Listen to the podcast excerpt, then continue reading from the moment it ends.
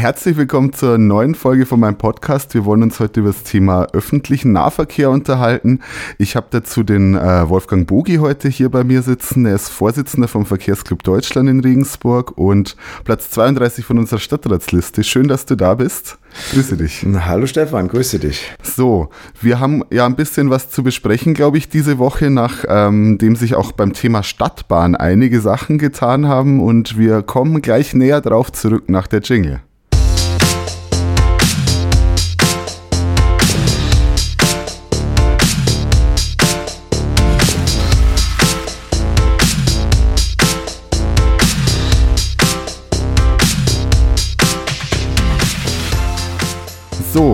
Da sind wir jetzt wieder. Und diese Woche hat sich ja, wie gerade angekündigt, schon ein bisschen was getan beim Thema Stadtbahn. Wir waren uns beide eigentlich relativ sicher, dass das Thema abgeräumt ist und das jetzt nach wie vielen Jahren endlich kommt.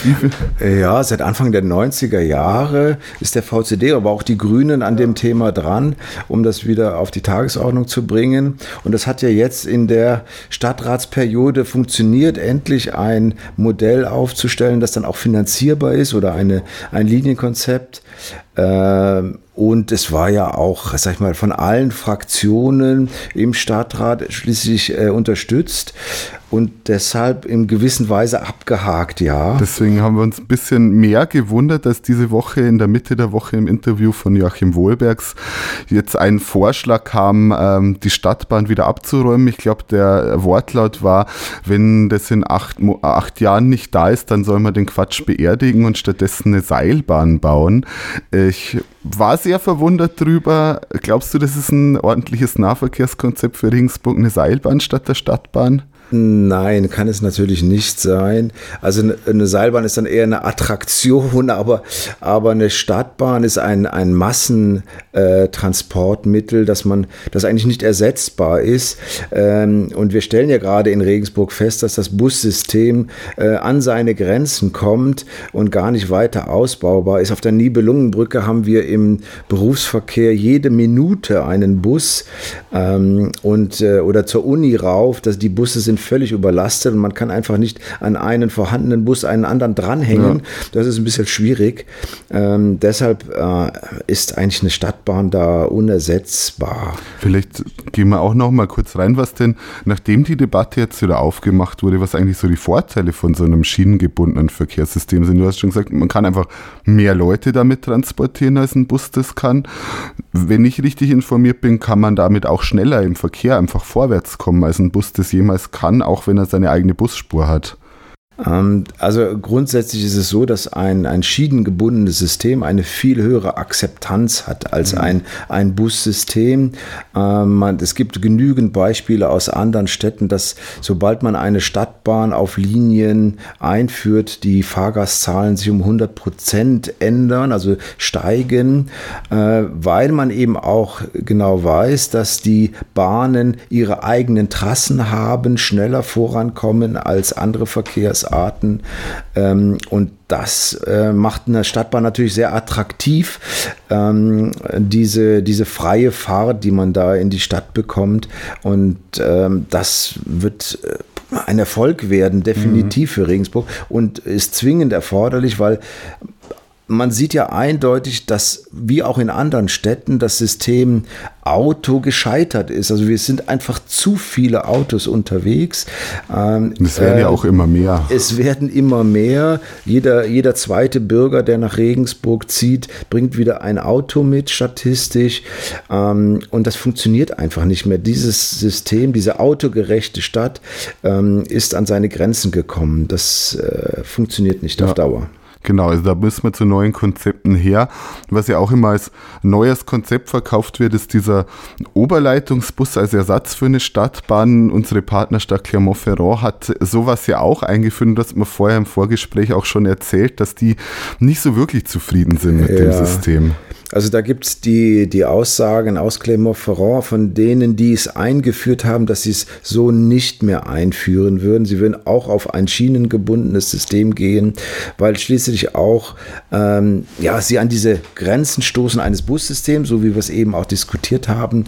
Äh, ich kann einfach nur bestimmte Mengen von Menschen damit transportieren, aber auch diese Busse, die fahren ja auch immer dieselben Strecken, ähm, äh, äh Spuren in den Straßen hinterlassen, äh, die dann auch unangenehm für andere Verkehrsteilnehmer sind und die Wartungskosten schließlich höher sind als ein, ein schienengebundenes System. Also ich glaube, wir sind uns relativ einig, die Stadtbahn muss kommen, das ja. ist die Zukunft für Regensburg. Aber mal abseits der Stadtbahn gedacht, ähm, es wird natürlich nicht das einzige öffentliche Fortbewegungsmittel in dieser Stadt sein. Wo siehst du denn noch Verbesserungsbedarf, Verbesserungspotenzial, vor allem vor dem Hintergrund, dass die Stadtbahn ja auch noch ein paar Jahre auf sich warten lassen wird? Ja, also schließlich, wenn die Stadtbahn da ist, werden natürlich nicht alle Busse wegfallen. Das ist, ist klar. Es ist ja sogenanntes Y, was durch die Stadt führt, dieses umgekehrte Y. Und die Busse müssen natürlich jetzt dann abgestimmt werden auf dieses System. Sie sind dann eher das Zubringersystem. Also es ist definitiv so, dass auf dieser Achse, wo die Stadtbahn dann fahren wird, kein Bus mehr fahren wird, ähm, was ja auch ein Riesenvorteil ist. Ähm, bis dahin kann man natürlich einiges tun. Man könnte natürlich schon auf der einen oder anderen Strecke äh, sagen, wir stellen dem Bus die Spur zur Verfügung, mhm. die in der Zukunft auch die Stadtbahn haben will. Äh, Beispiel Landshuter Straße mhm. nach Burg Weinting raus, ähm, könnte man ohne weiteres jetzt schon eine von den Fahrspuren dem Bus zur Verfügung stellen. Äh, wir haben das relativ äh, äh ja, erlebt, gerade äh, in der Höhe vom Josefs Krankenhaus auf der gegenüberliegenden Spur ähm, äh, war eine Baustelle über Wochen, die praktisch die Fahrbahn ja auf eine Spur reduziert reduziert hat und das hat auch funktioniert. Das hat nicht zum Chaos geführt. Ähm, äh, und wenn man den Bus dann sich noch rausdenkt aus dem äh, Verkehr, der da durchgeflossen ist äh, und ihm die ein, eine Spur gibt, denke ich, funktioniert das auch. Also das ist, äh, könnte man da ausprobieren. Da könnte man sich ja auch schon an die Linienführung gewöhnen. Bekanntlich dauert das ja immer ein bisschen, bis Leute neue Linien und neue Verkehrsmittel akzeptieren.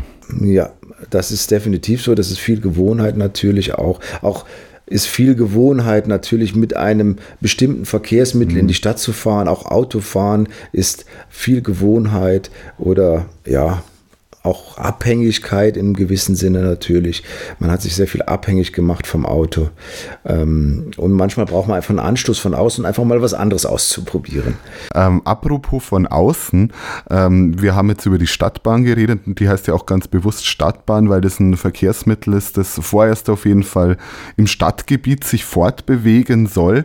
Aber wir brauchen auch, denke ich, äh, eine Vernetzung mit, mit dem Umland und mit dem Landkreis. Man muss, also es kann nicht an der Stadtgrenze Stadtgrenze enden und sagen, hier müsst ihr jetzt alle aussteigen und umsteigen. Man muss natürlich auch mit den Öffentlichen im Landkreis vorwärts kommen und in die Stadt oder aus der Stadt rauskommen. Das ist definitiv so. Das ist, ist ja auch Ziel, sag ich mal, von Anfang an gewesen, diese ähm, starken Pendlerströme, die wir in Regensburg haben, mit so einem System aufzufangen. Äh, das heißt, man muss es dann auch weiterdenken in den Landkreis. Aber das hat hat ja auch dieses verkehrte oder umgekehrte Y, wie es jetzt geplant ist, hat eine Anbindung an die Zuglinien. Das heißt, äh, einmal äh, Burg Weinting und auf der anderen Seite Wutzelhofen, Hasselbach mhm. in der Ecke soll ein äh, Anschluss geschaffen werden, ein neuer Bahnhalt geschaffen werden, in dem man halt umsteigen kann in die Stadtbahn. Das heißt, hier habe ich eigentlich schon den ersten Zugang auch in den weiteren Landkreis bis weit über den Landkreis hinaus. Ähm, also das ist ja schon mal ein sehr guter Ansatz. Dass man dann die Linien noch weiterführen kann in den Landkreisen, ist natürlich unbestritten. Mhm. Äh, aber definitiv ist es so, dass man das aus der Stadt heraus entwickeln muss. Also man muss in der Stadt, im Kern, also dort, wo alle hinwollen, im Endeffekt, muss man anfangen und das dann hinaus entwickeln. Und das kann man definitiv machen. Jetzt nochmal auf das, was du auch gesagt hast, ähm, zurückzugehen, den Umsteigemöglichkeiten äh, zur Bahn. Regensburg soll jetzt ein S-Bahn-System bekommen oder man könnte es vielleicht auch S-Bahn Light nennen. Ähm, wird uns das viel bringen oder nicht? Also ich war sehr erstaunt über diese Veröffentlichung, die da gemacht worden ist, weil teilweise haben wir ja schon im Berufsverkehr diesen äh, Halbstundentakt. Das ist mhm. also nichts Neues. Es gibt sicherlich die eine oder andere Lücke, die man verbessern kann, aber das ist viel zu wenig. Äh, der Takt muss zur, zum Berufsverkehr noch viel äh, höher sein, ähm, um die Menge der Menschen dort aufzufangen. Wir haben ja diese äh, die Züge zu der, zu der Kernzeiten sind jetzt schon überbelegt. Wir haben ja diese Beispiele gehabt mit Schülern, mhm. die nah an der Stadt äh, gar nicht mehr in den Zug einsteigen durften, weil der Zug voll war. Da sind die Türen nicht zugegangen, weil das Gewicht ja. der Personen nicht mehr erlaubt hat, dass noch jemand zusteigt. Man wurden Schüler an Bahnhöfen stehen gelassen und das kann es nicht sein. Äh, das muss sich definitiv ändern. Es müssen mehr Waggons an die, ja. an die Bahnen dran und so weiter. Ein höherer Takt. Klar. Und, und ein höherer Takt natürlich. Und, ja. und damit verbunden, damit sich das ganze S-Bahn schimpfen kann, wird meiner Meinung nach auf jeden Fall auch dazu gehören, mehr Haltestellen zu schaffen und in einem kürzeren Abstand ja. Haltestellen zu ja. schaffen. Ja, und diese Studie, die da läuft, ist anscheinend ja auch noch gar nicht abgeschlossen. Mhm. Das ist irgendwie so eine Zwischenveröffentlichung gewesen, so habe ich es zumindest verstanden. Und es ist nichts gesagt worden über Bahnhalte. Ähm, definitiv ja, wir brauchen mehr Bahnhalte. Ein S-Bahn-System stoppt halt mehr und die neuen Bahnsysteme können das ja auch. Ähm, das heißt, äh, das, was wir heute im Regensburger Stern zum Teil ja schon haben, ähm, ist so ausgelegt, auch die Bahnen sind so ausgelegt, dass sie kurz halten können, schnell weiterfahren können. Das muss bei einem S-Bahn-System natürlich auch gegeben sein. Das muss technisch auch stimmen. Ja. Das, äh, da sind wir uns, glaube ich, auch sehr einig. Ähm, es hängt natürlich nicht oder sehr wenig an der Stadt Regensburg, aber es hängt an der Stadt Regensburg dann natürlich auch was Gutes rauszuverhandeln, was für die Stadt und das Umland was bringt. Ähm, ein anderes Thema, das ich vielleicht noch ansprechen würde, wo wir beim Thema Verkehr sind, Leute, die in die Altstadt wollen, Zielverkehr in der Stadt haben, kommen im Moment oft mit dem Auto, teilweise mangels Alternativen, teilweise aber vielleicht auch aus Bequemlichkeit. Und man kann ja immer noch eine Stunde kostenfrei parken in den Parkhäusern. Das war ja vor allem ein Coup der FDP, die sich dagegen gewehrt haben, hier Parkgebühren zu erheben, mit denen man den ÖPNV finanzieren könnte. Und generell haben wir ganz viel öffentlichen Parkraum in der Altstadt, der natürlich Autos anzieht. Ja, also es hat ja äh, vor gar nicht so langer Zeit einen äh, ähm, Strategiepapier gegeben zum Thema Parken in der Stadt. Äh, und man hört von den Altstadtkaufleuten immer wieder, es gibt keine Parkplätze oder jeder Parkplatz, der wegfällt, soll ersetzt werden. Und in der Studie steht aber ganz was anderes drin. Äh, man hat äh, Vergleiche gemacht mit ähnlichen Städten wie Regensburg, da ist Heidelberg, Freiburg, ähm, auch Städte, die halt viel durch Tourismus geprägt mhm. sind und hat dann die Anzahl der Parkplätze verglichen und festgestellt, dass Regensburg am meisten Parkplätze hat und so Besonderheiten wie freies Parken, das mhm. gibt es in anderen Städten überhaupt nicht. Ähm, äh, ich habe da mal das zusammengefasst in, ja, Regensburg ist eigentlich ein Schlaraffenland für Parkplatzsuchende. Ähm, und das ist auch in Interviews äh, in diesem Papier gesagt worden. Ähm, es sind also Passanten gefragt worden, ähm, ob sie denn ein Problem hatten, einen Parkplatz zu finden. Und 93 Prozent haben ausgesagt, nein, überhaupt nicht. Ich habe sofort einen Parkplatz gefunden und das außerhalb des Parkhauses. Also es ist also so, dass die Regensburger oder die Insider, sage ich mal, die nach Regensburg kommen, äh, eben nicht in die Parkhäuser fahren und sich im öffentlichen Raum ähm, Parkplätze suchen. Und ich denke, das ist gerade etwas, was man äh, ändern muss. Ähm, zum Beispiel eben äh, Parkgebühren im öffentlichen Raum ähm, höher zu gestalten als in Parkhäusern, aber auch eben Parkplätze im öffentlichen Raum reduzieren ähm, und die Leute eigentlich bitten, die Parkhäuser zu nutzen, weil die sind nicht überlastet in den normalen ja. Zeiten. Ähm, das ist, äh, denke ich, sehr sinnvoll. Ich denke, da müssen wir auch hingehen, wenn wir äh, sowieso ähm, attraktivere öffentliche Alternativen schaffen, können wir den Parkraum, der im Moment weggenommen wird in der Altstadt der Stadtgesellschaft, auch wieder zurückgeben als öffentlichen Raum, wo man sich treffen kann, wo es Grün gibt, wo alles Mögliche passieren kann.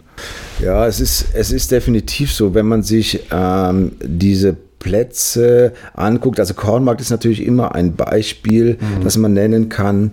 Äh, äh, den Platz kann man viel, viel besser natürlich gestalten. Äh, aber auch das Obermünsterviertel äh, ist äh, eine der letzten Hochburgen, sage ich mal, des öffentlichen Parkens.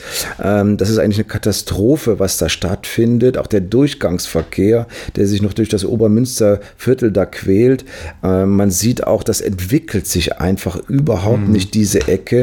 Und wenn dort mal ähm, wirklich der Durchgangsverkehr raus wäre und die Parkplätze reduziert werden, dann könnte sich das ganz anders entwickeln, das Viertel.